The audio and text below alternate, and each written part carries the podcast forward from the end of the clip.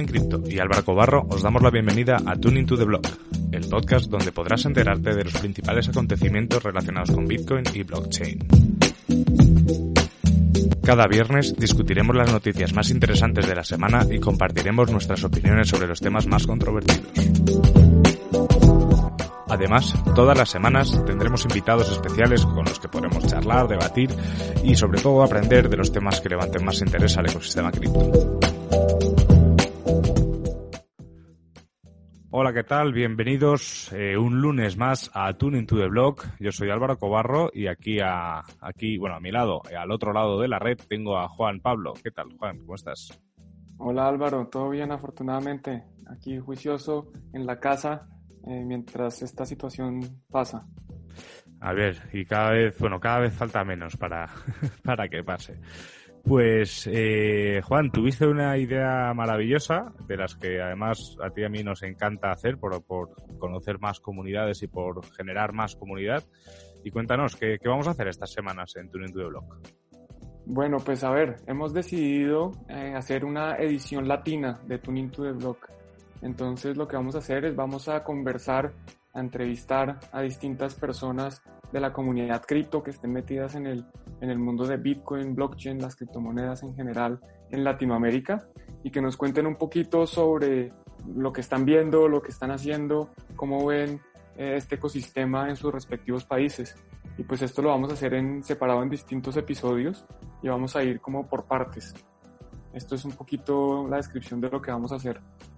Así es. Eh, de esa manera yo creo que además mm, es una forma de, conocer todo lo que está pasando en Latinoamérica y una cosa que hemos dicho muchísimo y repetiremos durante estos episodios que es tratar que la comunidad hispanohablante eh, crezca junta porque es que somos millones y millones de personas y parece que ser que somos actores secundarios en toda esta revolución. De acuerdo, yo creo que eso es, eso es lo más importante. Aquí la idea es que entre todos podamos conocer qué están haciendo otros países hispanoparlantes, qué está pasando. Una de las razones, yo diría que la principal razón por la que yo empecé a, a conversar sobre, sobre Bitcoin, sobre las criptomonedas en Internet, en mi canal de YouTube, era precisamente que yo no quería que la comunidad hispana o hispanoparlante se quedara atrás. Y pues parte de esta función, digamos, es precisamente que sepamos qué estamos haciendo, qué están haciendo los demás y poder tratar de unirnos y juntos somos más fuertes. Así es. Y bueno, y como has dicho antes, la idea es ir por países. Eh, a veces serán países que son vecinos, otras veces pues depende un poco de la disponibilidad de los, de los entrevistados. Eh, también más adelante, porque esto tampoco tenemos una fecha concreta de terminar este ciclo, mientras vayan saliendo entrevistas interesantes estaremos encantados de hacerla. En un principio vamos a intentar no repetir países, pero se puede dar el caso de conocer a alguien más de un país y también conocer su, su punto de vista. Al final, pues todo esto descentraliza un poco también las opiniones. De acuerdo, yo creo que hay tantas personas trabajando en esto y haciendo un trabajo tan importante que seguramente vamos a repetir alguno que otro país, porque de nuevo, es que hay, hay tanta gente tan inteligente, tan trabajadora y dedicada tanto a esto, con iniciativas tan buenas que, que seguramente estaremos por ahí repitiendo alguno que otro país. Pues eso es, eso es lo que va a ser to Blog los lunes, eh, a partir de, de, hoy. Y Juan, eh, hoy nos vamos de viaje a Chile y Argentina.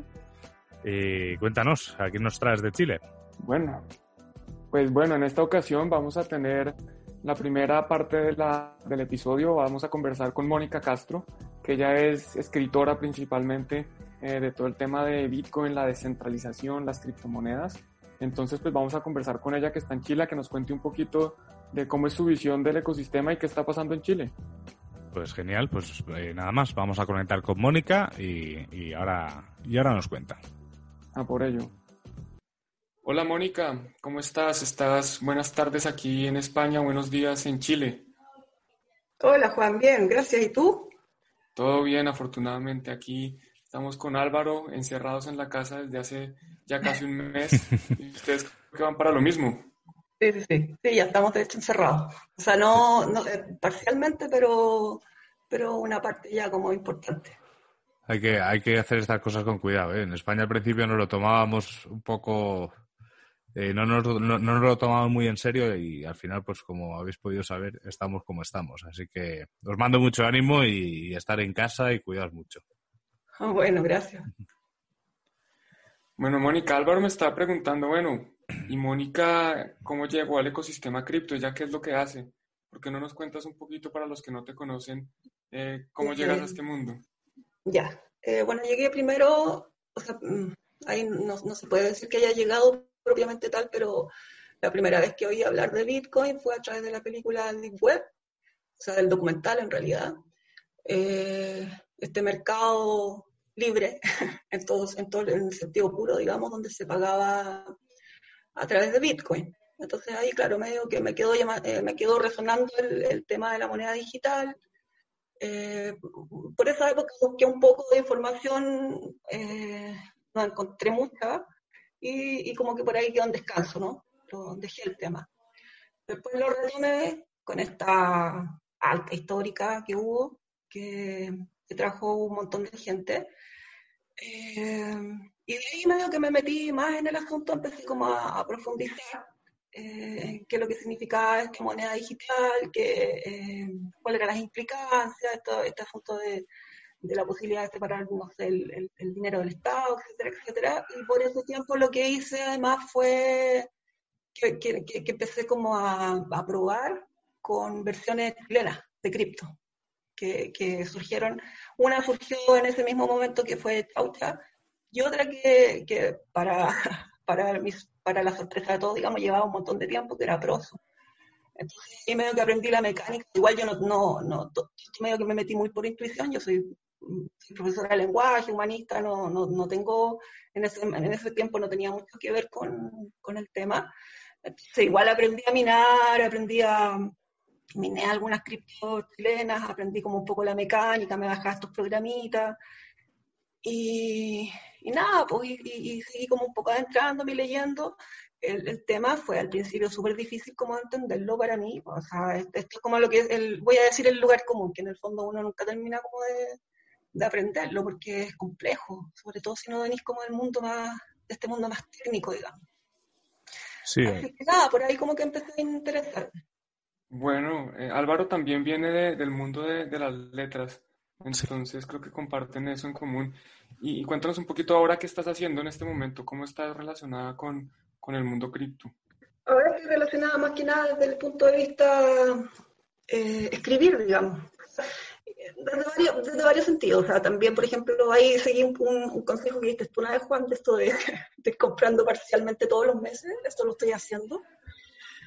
Tengo, tengo repartido mis Satoshi, para ser exacta, en, en, dos, en dos partes. Una es una, una wallet Electrum que tengo, que solamente la tengo ahí fija, que no, no, no la toco.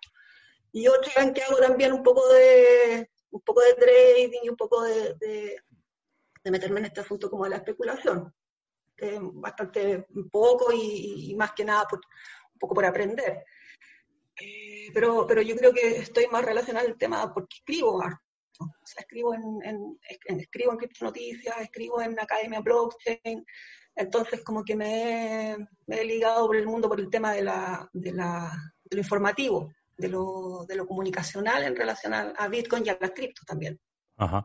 Yo fíjate, yo, yo mis estudios son de comunicación y yo, al final, por ejemplo, Bitcoin, que es la, la, plataforma de formación en la cual también participa Juan, eh, nace sobre todo para, para hacer esto más accesible, ¿no? Utilizar palabras para la gente que no es técnica, ¿no? y que lo puedan entender.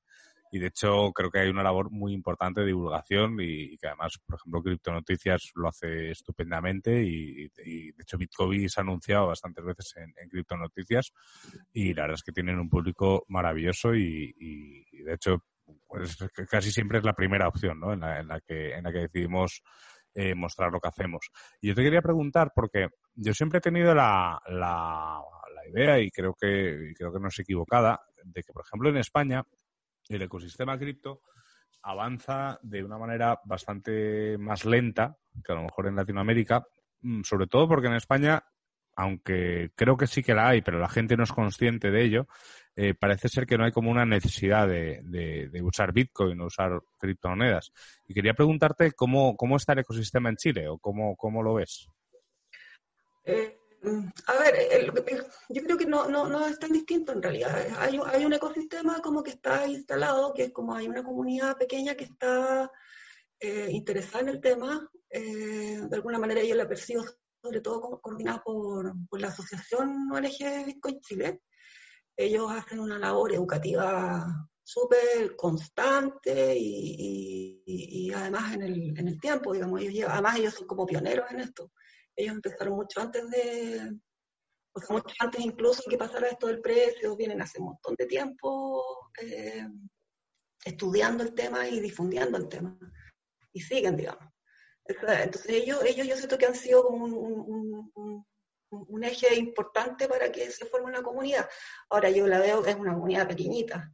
O sea, yo creo que lo, más habitual es que te encuentres con gente interesada en Bitcoin, precisamente si vas a, estas, a esas instancias en particular. Pero en general en los medios en los que uno se mueve, no sé, la, la familia, el trabajo, todavía un poco que te siguen mirando como, como, como raro cuando uno habla como de criptos o de Bitcoin y además también percibe que está toda esta cosa como instalada de, de, de, que es una estafa o de que es algo, no sé, bueno, la burbuja, etcétera, etcétera, entonces, o que, o que está asociada como al uso eh, como ilegal, a los narcos, no sé. Entonces, como que si no, yo, yo siento que es como súper diferenciado, es como hay una comunidad interesada que la estudia, que, que, la difunde, que la trata de entender, y, pero fuera de eso, eh, te encontráis solo como, como con el prejuicio en, en, relación, entonces como que yo siento que ese prejuicio como que detiene la, detiene como la, o, la hace más lenta la adopción. Es una, es, un prejuicio que son, como, bueno, como siempre los prejuicios, los prejuicios eh, son barreras, ¿no? Entonces como que yo percibo esta como algo bastante bien diferenciado, que esto se mueve estrictamente dentro de, esta comunidad. Okay. Y tú que estás enfocada en, en, compartir un poco sobre esto, en escribir sobre el tema, ¿qué, qué nos puedes decir a, a, nosotros y a los oyentes? ¿Cómo, ¿Cómo podemos combatir esa percepción negativa, esa opinión negativa de Bitcoin, de las criptomonedas que, que son estafas? ¿Qué herramientas has utilizado? ¿Qué argumentos eh, nos podrías dar para, para mostrarle a la gente que esto es mucho más que gente comprando drogas en Internet o lavando activos o todos estos malos temas con los que están relacionados las criptomonedas? Eh, lo que pasa es que quizás, a mí me parece que quizás el argumento más, más como rápido, por decirlo así, en el fondo es que tiene que ver con que como es una forma de dinero, también tiene asociadas toda la, toda la, toda la dimensión eh, como más negativa del uso del dinero. O sea, siendo dinero claramente que se va a usar también para estafa, que también se va a usar para narco, para, para narcotráfico, no más del que se usa en, en, el dinero fiat.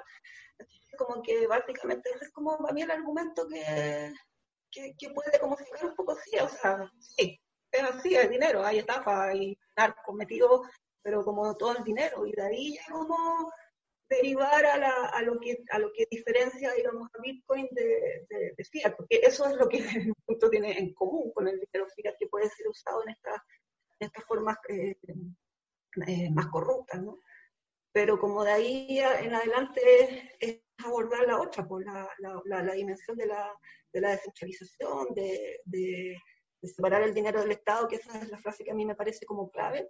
Y básicamente eh, yo creo, que, yo creo que, por ejemplo, esto es algo súper concreto, concreto, pero yo creo que sirve mucho el, directamente abordar eh, mitologías de Bitcoin.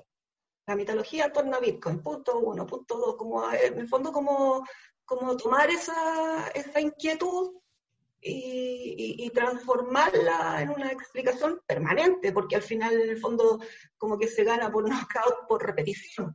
Repetir, repetir, repetir, repetir hasta que la cosa empiece como a, a, entrar, digamos, a incorporarse junto con esto otro, que, en el fondo es real también, pero no es lo único, o sea, no, es lo único ni tampoco lo que lo define. Claro. Y al final, eh, o sea, yo siempre además ponía un ejemplo como riéndome, ¿no? De cuando se puso de moda la, la serie de Netflix esta de, Narcos, que, contaban la historia de, Pablo Escobar, yo siempre ponía el ejemplo que al final, eh, cuando se tenía que calentar en, ahí en, un escondite, lo que quemaba eran dólares, no pendrive, ¿no? O sea, al final, al, final estamos hablando de que obviamente esto es una herramienta y que, y que, por supuesto, hay gente que la utiliza mal, pero igual que el dinero, ¿no? O sea, en ejemplos del día a día, cualquier persona que quiera comprar ilegalmente algo en la calle no va a enseñar un QR, va a pagar con, dólares o con euros o con la moneda que esté en circulación en ese momento. Entonces, eh, sí es cierto que ese es un argumento como que, es el más utilizado, pero yo creo que también es el más fácil de, discutir. Y yo te quería preguntar, porque por ejemplo en Argentina, eh, sí es cierto que tiene una, limitación al acceso al dólar o al acceso a, poder hacer transacciones internacionales de unos 100 dólares al mes. Entonces, eh, está claro que en Argentina hay un, caso de uso clarísimo, que es el utilizar Bitcoin, ¿no? De hecho, en, cursos de Bitcoin hemos podido eh, tener alumnos de Argentina gracias a que han pagado los cursos con Bitcoin en lugar de, con dólares. Y quería preguntarte si en Chile existe algún tipo de limitación de este tipo al, acceso al dólar o a, la circulación del, dinero en general. Lo que pasa es que de momento no. De momento como que, o sea, funciona, bueno, independiente como de las, las, críticas clásicas, como el sistema bancario es un sistema que funciona más o menos de manera regular, entonces como que por ahora, porque yo la verdad es que veo medio negativo, el, no sé, no veo muy optimista el futuro de, de, Chile por todo lo que ha pasado, pero, pero hasta el momento no, pues no hay, no hay como este tema como con el, con el, con el dinero oficial, no hay esta, esta, esta sensación de que de que se volvió tu enemigo, como pasa en Argentina y como pasa en, Venezuela, ¿no? bueno, eso, lo, eso lo, dice también Antonopoulos, que en el fondo cuando, o sea, los, mejores momentos de usar Bitcoin, o sea, donde aparece, es, precisamente como con las crisis económicas y con este problema de, devaluación del dinero nacional. Eso acá hasta ahora no ha pasado, pero igual mm, hay como señales de que podría ir para allá, digamos. De acuerdo. Muchas, muchas personas cuando uno les empieza a explicar, mira, es que Bitcoin es inconfiscable, no, es que Bitcoin es incensurable, piensan que como ellos nunca han tenido el problema de que les confisquen el dinero, que les censuren transacciones, pues que nunca va a pasar. Pero es igual que todas las estafas. Las estafas funcionan hasta que dejan de funcionar. Las pirámides pagan hasta que dejan de pagar. El sistema en Chile ha funcionado hasta que va a dejar de funcionar. Incluso un amigo, un amigo recientemente me decía, eh, oiga, bueno, esto fue en noviembre más o menos del año pasado, diciembre. Bueno, ahora sí, como cuénteme, ¿cómo es que compró Bitcoin? Porque aquí la situación en Chile eh, se pues, está poniendo, hay mucha incertidumbre y pues está asustado. ¿Tú, tú crees que esta, esta situación puede llevar a, una, a un mayor interés, por lo menos, no necesariamente adopción, pero sí mayor interés de la gente por las criptomonedas, por Bitcoin? Yo, creo que sí. A ver, lo que pasa es que, eh, bueno, por ejemplo, el uno, uno de los exchanges importantes acá, que es Buda, ellos, ellos dieron, o sea, ellos están dando reportes de que, por ejemplo, el, la compra en Bitcoin está como, o sea, como que ha tenido un flujo más importante asociado a, al, por ejemplo, al tema estallido social. Entonces, yo, yo, yo, creo que sí, yo creo que sí, si esta cosa además se pone como más compleja todavía, porque yo tengo la impresión de que, de que en estos momentos Chile está como caminando eh, a una, a una especie como de, no, no una especie de, sino que como que siento que está caminando a una línea más, más estatista, porque en el fondo un poco eh, el, el, este, estallido social que yo lo interpreto como de una manera un poco distinta en realidad, eh, me parece que, que, está, está tirando los lineamientos a eso, a que en el fondo el Estado crezca acá.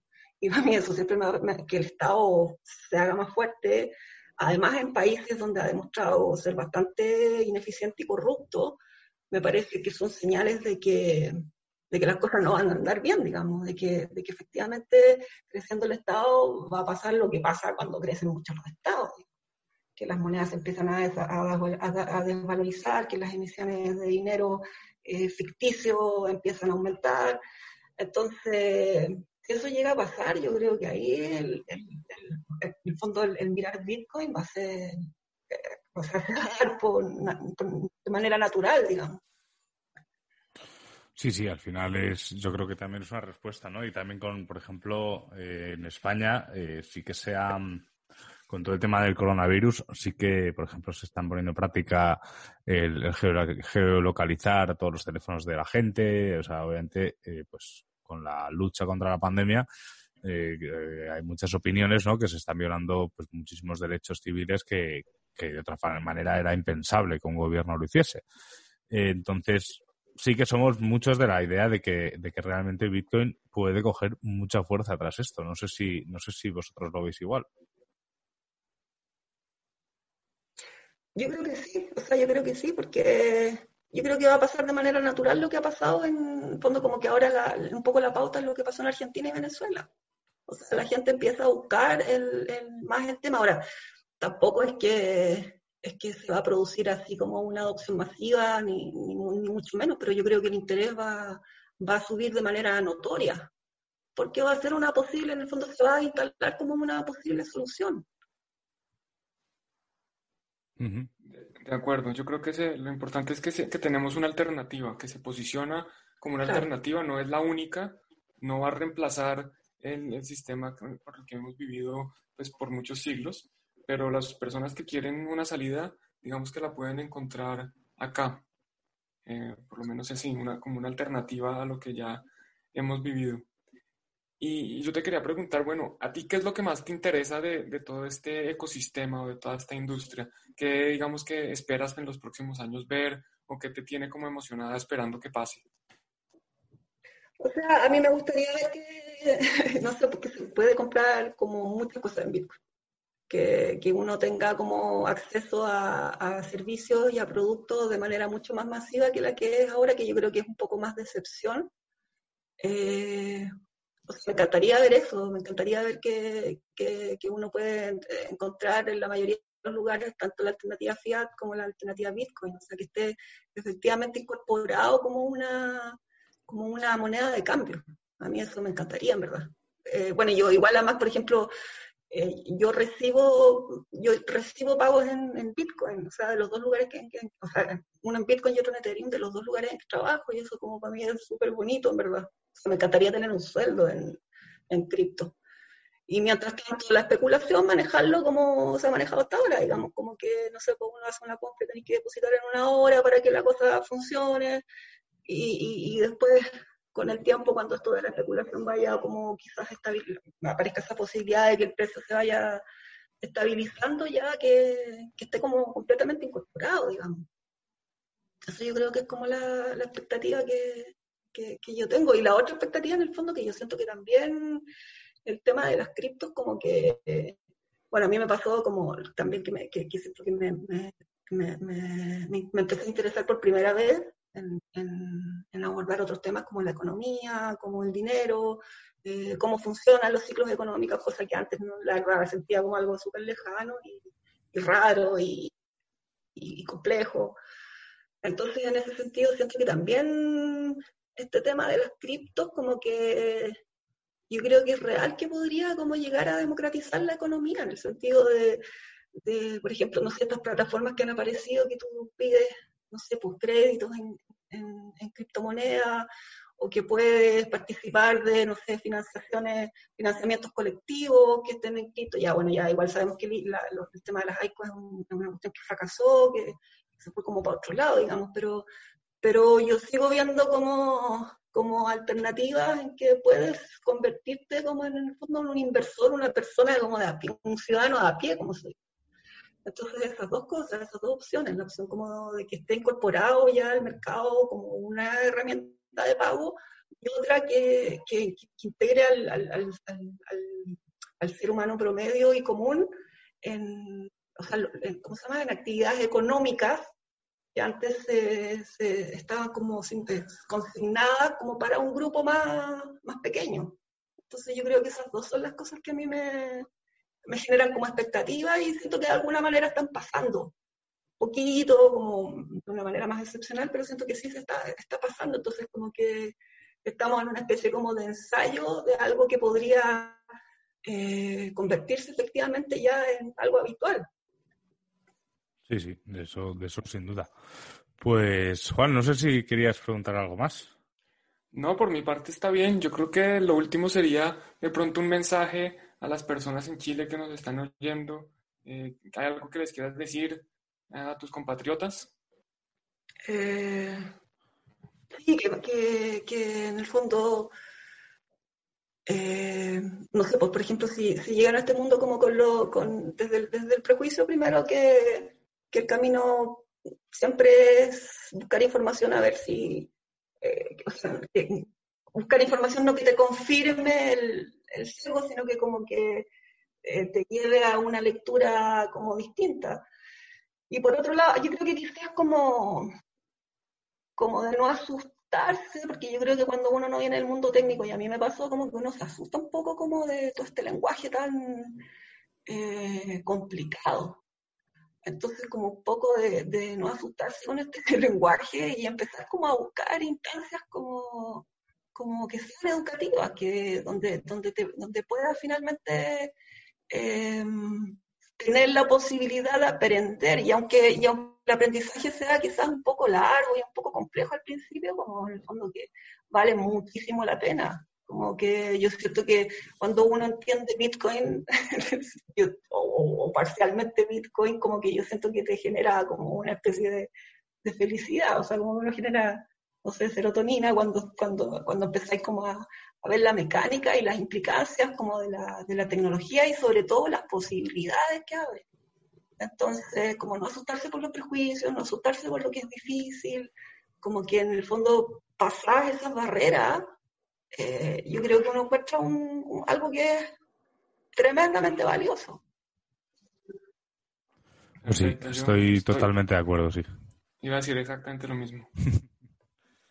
Pues nada, Mónica, pues muchísimas gracias por dedicarnos un rato y, bueno, por mi parte mantendremos el contacto para hacer todo lo posible para echaros una mano y que vosotros nos echéis una mano también, porque eso es, también se trata de comunidad, ¿no? Y entre los hispanohablantes eh, tenemos muchísimas cosas que decir en un mundo que, que, parece ser que, que a los hispanohablantes nos ven un poco como algo más pequeñito cuando somos muchísima gente y que podemos construir grandísimas cosas.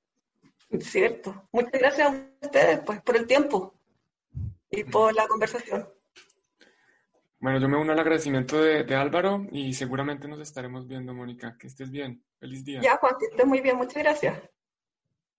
Bueno, pues esa ha sido nuestra conversación con Mónica Castro. Esperamos como siempre que les haya gustado, pero quédense, quédense porque viene también una parte muy interesante. Cuéntanos Álvaro, ¿qué viene?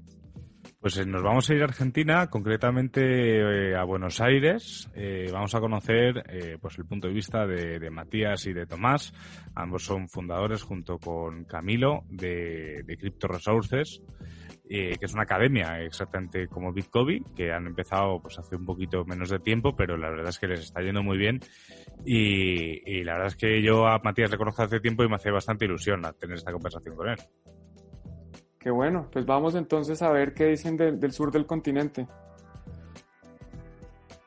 Bueno, y en este especial de Latinoamérica, de comunidades criptos y blockchain, eh, como sabéis, eh, lo que hacemos es buscar eh, pues países y contactar con gente de, esos países pues para conocer un poco cuál es, cuál es el ecosistema y cómo está funcionando. Y hoy nos vamos directos a Argentina, que además tenemos doble invitado, tenemos a Tomás Grus y tenemos a, a, Matías. ¿Qué tal? ¿Cómo estáis? ¿Qué tal, Álvaro? ¿Cómo andas? Acá Tomás. Álvaro y Juan, ¿cómo están? Todo bien, afortunadamente, por acá cumpliendo nuestro encierro, como supongo que ustedes también están haciéndolo. Sí, sí, precisamente. Aquí hay que, hay que hacerlo de forma obligatoria y estamos, como toda la población, acatando las, las órdenes del Estado. Sí, aquí, aquí al final en España estamos exactamente igual. Pues contándonos un poco, eh, solemos hacer siempre la, la, misma pregunta, en este caso sois vosotros dos, da igual, lo contestáis uno y luego otro. El, ¿Cómo llegasteis a esto y, y, a qué os dedicáis o cómo, o cómo distribuir vuestro tiempo en el ecosistema cripto? Bueno, eh, Álvaro, yo bueno, soy, soy Tomás, soy, soy director de la, de la academia. Eh, ¿cómo, llegamos a esto? A ver, yo, yo soy cofundador también de una consultora llamada CryptoRocket, con sede en Buenos Aires, y a medida que comenzamos con los trabajos de consultoría, cada vez se nos acercaba más gente eh, pidiendo trabajos de blockchain que quería utilizar la tecnología dentro de, sus, de su producto, de su cadena de producción, sin saber qué era blockchain, en realidad, sin saber acerca bien de Bitcoin, solamente sabían que era una criptomoneda, que era algo que estaba en auge. Entonces, eh, teníamos que capacitar a estos directores de empresas, estos CEOs, personas importantes, eh, porque realmente no sabían de qué trataba. Eh, a medida que fue pasando el tiempo, esta consultora comenzó a trabajar a mediados de 2017 y a medida que fue pasando el tiempo nos fuimos dando cuenta que más y más personas estaban en esta situación, de que querían hablar, querían tener conocimientos en blockchain, pero no contaban con los mismos. Quizás no tenían las herramientas para hacerlo. Si bien hay mucha información en Internet, hay que tener mucho en cuenta qué es lo que, lo que lee y lo que ve uno. Eh, entonces comenzamos eh, en 2019, comienzo de 2019, con esta academia que se llama Crypto Resources, a, capacitar a personas. Eso fue lo, como, incurrimos en, el ámbito educativo. Ajá, ¿y tú, Matías? Bien, yo, yo estoy en el ecosistema un poquito antes, del 2015, ya sabiendo un poco más de la cuestión, trabajé en una empresa informática durante 11 años en la cual estuvimos relacionados y conectados con el tema. Eh, en el 2017, 2018 estuve al frente de lo que es eh, Pundiex en Argentina. Y al, margen de abandonar el proyecto conocí a los chicos eh, como asesor de ellos en, un principio eh, y, cuando salió el tema de, crear la academia no, no un segundo en, aportar justamente el conocimiento para poder expandir digamos un poco el pensamiento poder bajarlo bien a tierra en la idea que queremos lograr, lo que queremos transmitir a quien vaya a la academia. Y en base a eso empezaron a surgir aristas, ¿no? Por ejemplo, nosotros todos los días miércoles a las 19 horas Argentina damos charlas introductorias, que tiene una aproximada duración de dos horas. Y en esa charla introductoria eh, no es que damos un repaso muy rápido, nos tomamos el tiempo de explicarle a la persona qué es Bitcoin y blockchain, cómo funciona, y se va al final de la charla con un parámetro eh, muy, muy, muy grande, un paneo muy general, muy bueno. Entonces se va sabiendo básicamente qué es y para qué sirve y cuáles son las funcionalidades por detrás, ¿no? De los contra y demás. Volviendo al punto sobre cuál es el concepto de dar la charla gratuita. Eh, nosotros eh, no nos prima el concepto económico, por así decirlo, sino que, que el concepto económico sea un colateral de las charlas gratuitas y por sobre todo queremos eh, realmente evangelizar la comunidad como corresponde eh, y, expandir de a poco nuestras charlas, que empiecen a ser charlas integradas con otras entrevistas, que entrevistemos a otras personas, eh, trayendo otros proyectos, y eso es muy importante porque se va generando una comunidad muy fuerte y la verdad que en Argentina estamos muy bien posicionados en base, gracias a las charlas de los miércoles, la verdad. Eh, bueno, pues yo personalmente no conocía de Crypto Resources, me parece una función muy, eh, iba a decir bonita, pero pues más que bonita, muy funcional para el ecosistema, para eh, las personas que estén haciendo esto. Yo creo que tenemos una misión similar. Yo empiezo también aproximadamente. Coincido. Sí, te estaba contando que. Sigue. Eh, suponte más o menos habíamos empezado con las charlas hace cinco o seis meses, con las charlas los miércoles, tenemos un espacio reducido, lamentablemente, de 15 personas in situ, eh, y más o menos han pasado unas 500 personas. Entonces quiere decir que nos está yendo. Pero además ahora sumamos la cuestión de streaming, y, ahí sí nos empezamos a mejorar el todo, en todas las aristas, ¿no? Mejoramos en las redes sociales, eh, en el seguimiento que nos hacen las personas para pedirnos eh, la charla grabada, o anotarse en nuestros cursos de trading y fundamental y demás. Qué bueno. Y por lo que, digamos que teniendo en cuenta la experiencia de ustedes, ¿cuál es el principal interés de, del argentino? ¿Quieren saber más de Bitcoin como inversión, como alternativa al sistema financiero o quieren saber más de la tecnología blockchain, cómo la pueden aplicar a sus distintas empresas? ¿Dónde creen que está el, mayor interés? Sí, eh, en un comienzo creo que el 90% de las personas que se acercan a nosotros es eh, porque quieren hacer una inversión que les dé un rédito muy rápido. Y es por lo cual llegan. Eh, después, luego de la charla introductoria que le da un parámetro general acerca, acerca de los conceptos quizás un poco más eh, específicos de la tecnología, del por qué está acá, de, los cambios, del potencial que tiene como cambios, se, divide un poco la cuestión. mayormente tenemos gente que busca alternativas a lo que es eh, el, el, ahorro en moneda fiduciaria, porque bueno, acá en Argentina tenemos un conflicto muy grande que es la inflación, que literalmente eh, disuelve los ahorros de, la, de, la, de, las personas en la moneda local, que es el peso argentino. Eh, hay una alta demanda por los dólares estadounidenses y también, como hay una alta demanda, el, gobierno toma medidas eh, estrictas de restricción a la compra de esta moneda. Eh, hoy en día, de forma legal, o es muy cara o es muy poco lo que se puede comprar por mes.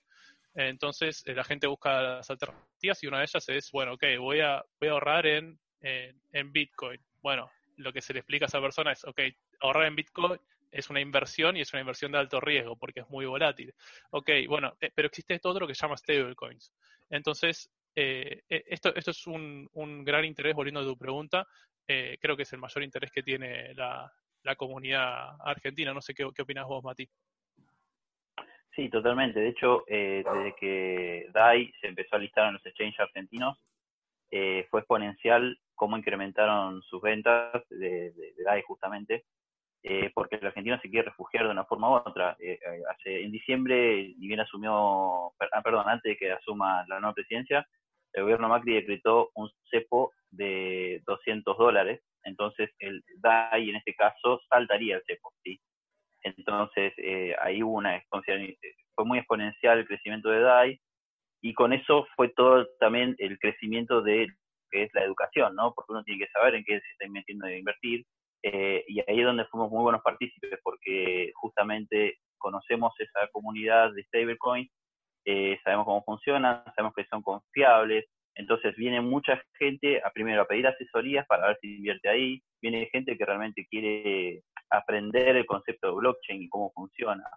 Eh, de hecho, una segunda etapa de, nuestra academia es justamente poder llegar a las escuelas explicando blockchain, ¿sí? Eh, al margen de lo que es la criptomoneda en sí, sino el concepto de smart contracts y cómo se pueden aplicar. Eh, pero volviendo al punto, eh, sí, todo el mundo obviamente entra a, a, nosotros por así porque quiere ver cómo es esto de invertir en criptomonedas, si es peligroso, si no, y cuando terminan las charlas se van entendiendo que no es solamente criptomonedas, no es solamente ganar plata, que hay algo muchísimo más importante atrás, que la transparencia, la descentralización, y eso es lo que tratamos de aportar. Sí, la verdad es que eh, al final vemos cómo se va haciendo y esto que mencionabais del cepo es algo que, que nosotros hemos en Bitcoin hemos sufrido en carnes, ¿no? Con alumnos de Argentina. De hecho, Matías nos echó una mano hace ya casi un año para que un alumno pudiese pagar su curso en Bitcoin y, hace poco también hemos terminado la segunda edición de nuestro curso y, y, todos los alumnos que había de Argentina pagaron en Bitcoin porque era imposible eh, pagar con, con dólares o, incluso con pesos vía PayPal, etcétera. Y yo os quería preguntar, porque realmente eh, hace unas semanas estuvimos entrevistando a, a, los fundadores de Money on Chain. Eh, habéis mencionado vosotros MakerDAO y la verdad es que en Argentina eh, está habiendo muchísimo movimiento. ¿Qué, ¿Qué, pasa ahí? ¿Qué os dan de comer? Sí, eh, Maker en sí, tengamos en cuenta que en este caso vendría a ser como una pionera en Argentina al menos en lo que es stablecoin hacia el público, ¿no? Eh, que vos puedas comprar desde un exchange argentino con pesos, eh, creo que fue en Ripio el primer exchange que se listó, y que vos desde tu cuenta bancaria en pesos puedas hacer una transferencia al exchange y ahí comprar eh, un dólar digital. ¿Qué pasa? Eh, el concepto de dólar digital obviamente está bien, aunque es más caro por A y B, pero podés comprar dólares sin cepo. Entonces, y cuando eso se empezó a correr eh, la bola en distintas comunidades económicas, eh, fue, fue muy muy alevoso. Esto fue, para entre eh, los primeros días de diciembre a febrero, debe haber un aluvión, hubo un aluvión importante en los exchanges con gran crecimiento de venta de DAI. Eh, entonces, eso obviamente impacta en la capacidad de ahorro de las personas y también en nuevas formas de ahorro. Entonces, claro, entran por las stablecoins y empiezan a preguntarse qué otras formas de ahorro tengo, en qué otras cosas puedo invertir, y bueno, ahí surge Compound, empiezan a surgir otros proyectos. Bueno, muy, muy interesante porque me, empiezas a mencionar ya eh, temas de finanzas descentralizadas. Mencionas Compound, yo le digo DeFi, aquí en España les dicen más que todo DeFi. sí, sí, DeFi, DeFi, DeFi, exacto. Exacto. De hecho, el viernes este que viene, vamos a, el viernes 17, tenemos justamente un debate entre MakerDAO y Moñon Chain que vamos a hacer por Steam. Ah, ah buenísimo. Tienes que enviarnos el link. Son, son como quizás los, los, dos referentes que hay en Argentina hoy de, de, bueno, lo que son las DeFi, ¿no? Ahí Mati mencionaba eh, Compound como una de las herramientas de inversión eh, eh, pasivas, por así decirlo, dentro de lo que son las DeFi, ¿no? Así es. Y cuando se habla de, Latinoamérica en cripto, se habla principalmente de Argentina y Venezuela. Yo creo que son como los, pioneros en, gran parte porque entienden realmente el valor agregado que trae esta tecnología, ¿no? Pues lo, mencionaba ahorita Matías, que es que la gente se dio cuenta, si no puedo sacar mis pesos para comprarlos en dólares, pues por lo menos los puedo eh, sacar para comprar en DAI, que es un dólar digital. Entonces, pues sí, realmente pueden ver directamente están sufriendo las consecuencias de tener este sistema y, cripto, digamos, significa una salida. Sí, tal cual, Juan. Fíjate, mencionaste los dos países con mayor inflación del mundo, ¿no? Eh, o sea, estás hablando de Argentina y Venezuela, y sí, la población tiene que buscar alternativas eh, para resguardarse de la valorización de, su, de su moneda local. Totalmente, y a eso sumémosle que la comunidad de argentina y venezolana es una comunidad muy veterana que sabe muchísimo entonces es más fácil ayudar a otras personas.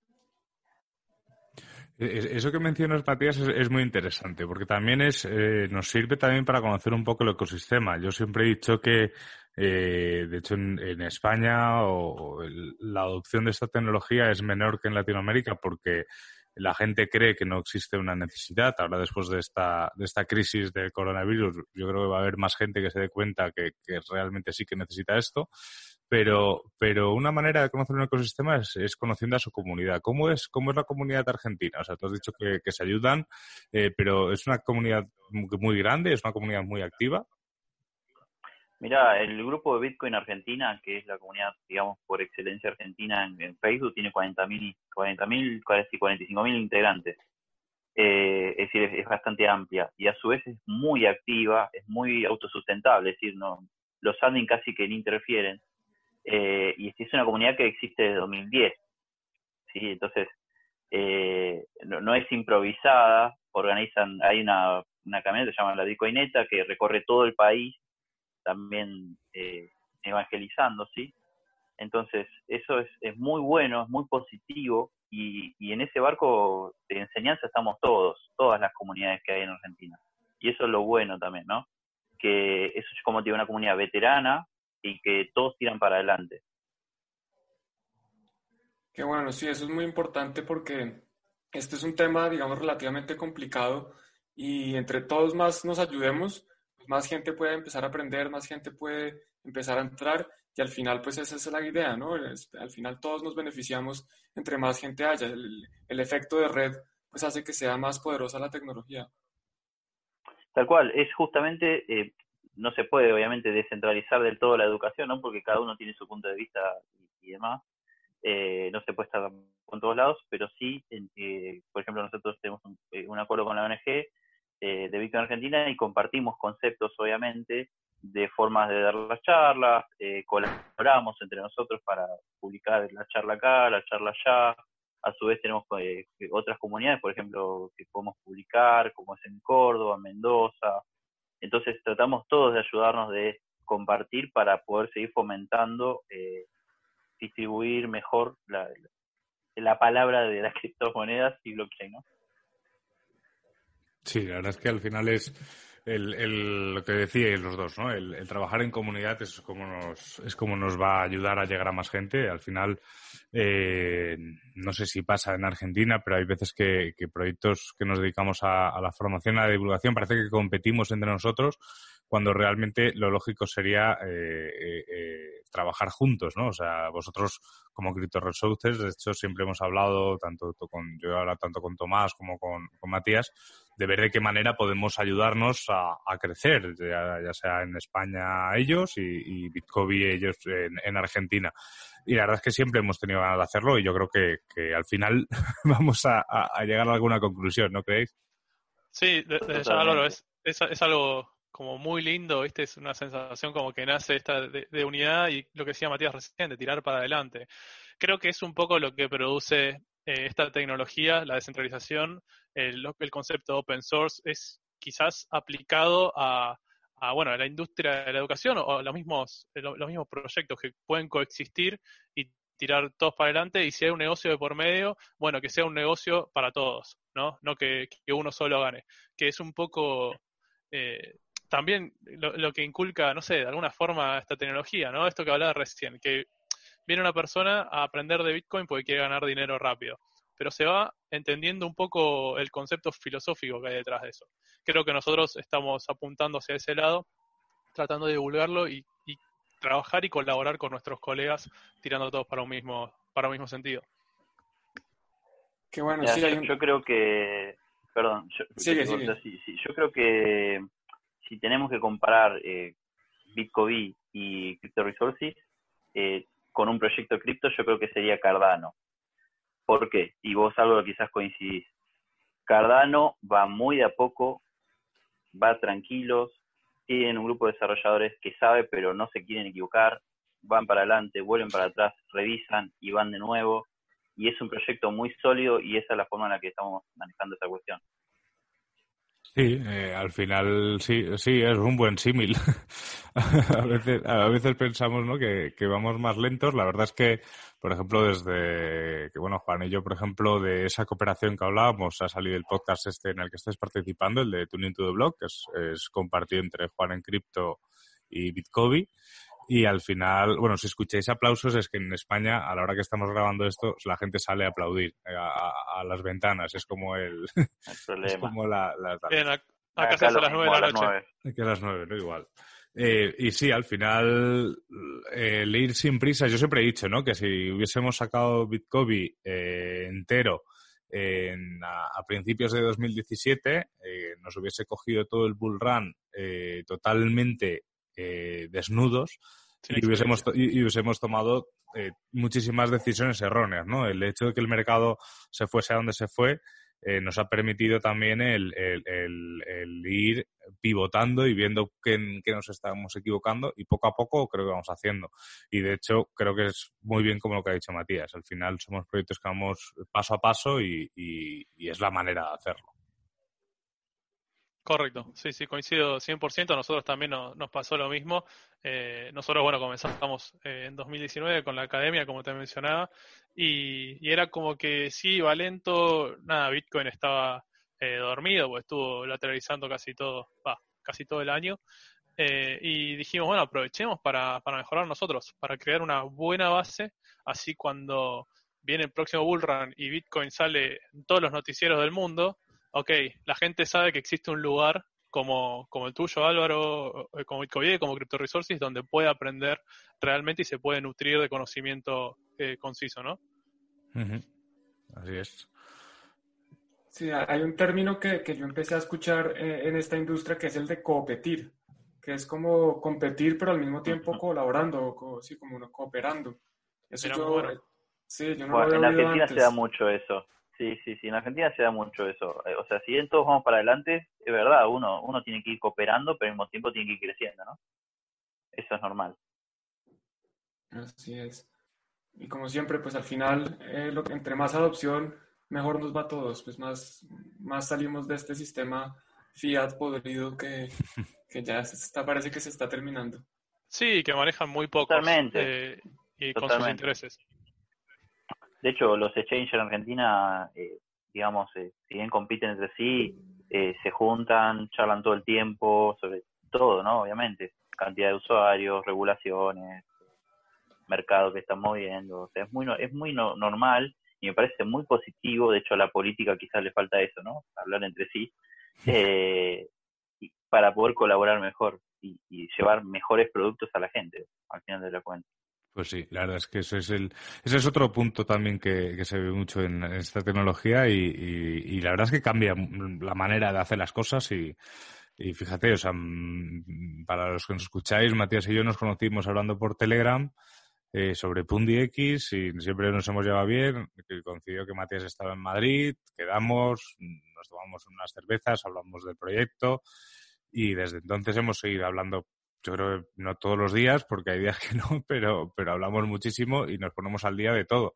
Y eso son relaciones que, surgen en base a, este ecosistema y, bueno, y yo con Juan exactamente, bueno, Juan y yo sí que nos pusimos cara antes de hablar por Telegram, pero, pero, pero se hace mucho, ¿no? O sea, se, se crean mucho estas relaciones que de otra manera no, no se crearían. A mí eso es una cosa que me gusta mucho.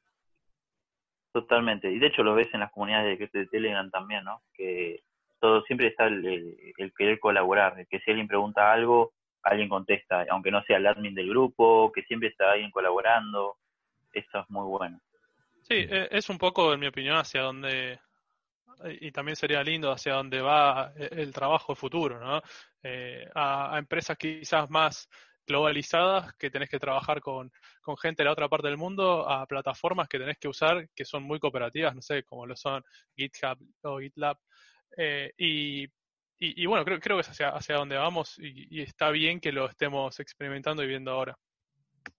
De acuerdo, a mí cuando yo entraste a, empezar a aprender de esto, yo creo que lo que más me emocionó de, de la tecnología es que yo creo que nos va a permitir eh, organizarnos de distinta forma como sociedad. Yo creo que permite el tema ahorita que está saliendo con las DAOs y hoy pues que o hace poquito que anunciaron el tema de la primera LAO, que es una legal DAO, eh, nos permite organizarnos de una forma que no se podía antes. Es una forma distinta de empezar a trabajar, con, digamos, con un mismo objetivo, alinear intereses, y es algo que, que no existía y que yo creo que es muy poderoso. Bueno, sí, sí. Eh, hay, hay un proyecto muy interesante, se llama eh, Decret, que justamente eh, a fin de cuentas la, la, moneda es, un, es como si fuera un Bitcoin, es una reserva de valor, pero lo importante es que tiene una capa de, de gobernanza encima. Eh, y eh, bueno, es, es, una DAO justamente que, que, lo que permite es que todos los tenedores de Decrets tengan una participación y también tengan decisión por, para, hacia dónde va el, proyecto. Tiene autofinanciación, es como si fuera una empresa súper globalizada eh, y que, que todas las personas, los colaboradores, trabajan en, conjunto sobre el mismo proyecto. Bueno, es un caso, es, es un caso actual, es un ejemplo. No, y además a medida que pase el tiempo seguro que seguro que vemos más ejemplos y, y Decrit es uno de ellos y de hecho eh, en España sí que se ha hecho alguna cosa con Decrit y, y de hecho en Bitcoin también miraremos de, echar una mano a, darlo a conocer porque es un proyecto súper interesante. Y bueno, no sé si Juan tenía alguna pregunta más. Bueno, yo una pregunta que, que me quedó de, de, las, de, la conversación que llevábamos es, nos contaban que, que, en Argentina es relativamente fácil pasar de pesos a, a, DAI o a cripto. ¿Qué tan fácil es pasar de DAI a pesos? ¿Es igual de fácil? Sí, sí, sí, sí, no hay problema con eso. Los exchanges que, que, digamos, liquidan los DAI eh, tienen espalda, así que no es problema eso. Perfecto, o sea, digamos eso que está bastante bueno. Mi última pregunta, Álvaro. vale, genial. No, no, si esto al final es un poco para conocernos más, ya habrá tiempo, ya, ya haremos algún vídeo también para Bitcoin TV, que eso siempre a la gente gusta poner, poner las caras. Y, siempre terminamos con lo mismo. si los oyentes os quieren encontrar, sobre todo oyentes de Argentina, ¿cómo, cómo lo hacen? ¿En vuestras redes? Sí, sí, exactamente. Eh, bueno. Son dos que vos, tenés mejor que yo. Bueno, este, exactamente, nos pueden encontrar en, nuestra página web desde ya, www.cryptoresources.tech. Eh, el nombre está en inglés, así que se escribiría Resources.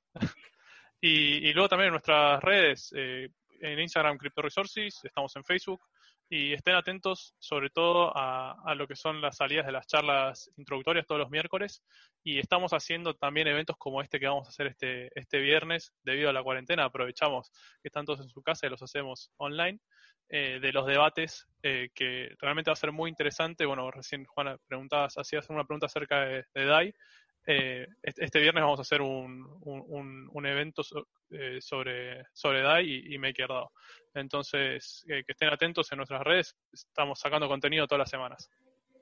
Perfecto. Y también estamos estrenando, estamos estrenando hoy comunidad en Telegram, ah, que sería CR, sí, CR Comunidad, es arroba CR Comunidad, y sí, la pregunta que me hiciste, Juan, recién sobre el intercambio de DAI a pesos o pesos a DAI, y, también con el tema Money on Chain, justamente lo van a responder eh, los chicos el viernes en, vivo. esto va a haber también una cuestión práctica. Ajá. No sé, el, el programa este justamente, eh, si no me equivoco, sale eh, justo el lunes después del viernes, que es, es este debate. Ah, buenísimo. Ah, Ah, sí. Justo, pero os echaremos una mano también, para, lo moveremos también en nuestras redes y, y tal para echaros una mano y si queda grabado pues también lo, lo, lo enlazaremos. Sí, sí, sí, Dale. lo dejamos grabado siempre eh, y, y está bueno como queda también, o sea, le ponemos dinámica. Perfecto. Sí, creo que es importante el, el hecho que se ha grabado porque me- nos dicen que son a las 19 horas de Argentina, que eso ya es tarde aquí en Madrid o en España. Sí, son, son la una de la mañana, sí. Exacto. De hecho, de hecho, Matías lleva intentando que yo vea una de estas charlas varias, sema- varias semanas, pero a esas horas ya estoy. Pero bueno, yo intenta- intentaré ver esta porque sí que me parece muy interesante el tema y aparte justo además acabamos de entrevistar a, a Mo- a los dos chicos de Money in Chain y nos pareció muy interesante el proyecto.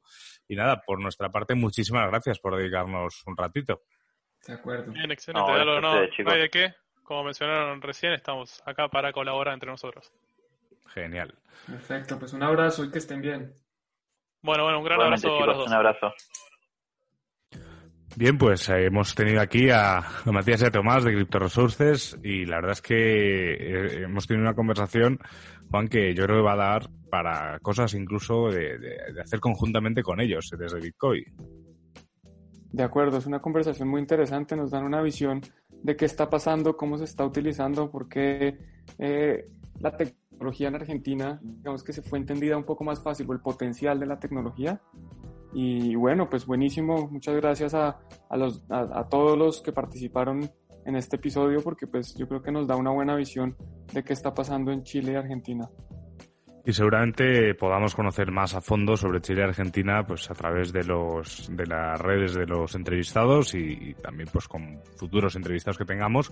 Por hoy yo creo que está muy bien, Juan, este primer viaje a, al, su- al sur de, Su- de Sudamérica ha sido bastante interesante, bastante productivo y yo creo que, que tenemos que dejar con ganas de más a los, a los alumnos. De acuerdo, les esperamos entonces a los alumnos, no, a los oyentes. A los oyentes, estoy ya en modo, en modo Bitcoin total.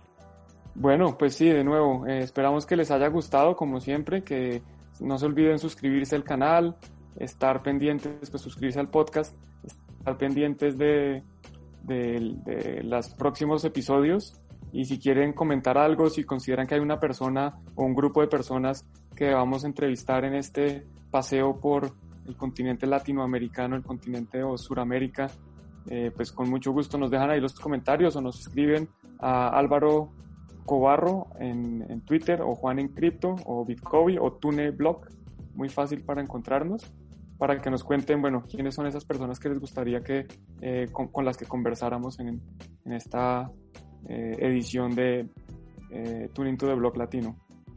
Eso es, Juan. Pues ya sabéis, eh, seguidnos, que, que va, a ir, va, a ir, contenido súper interesante todos los lunes.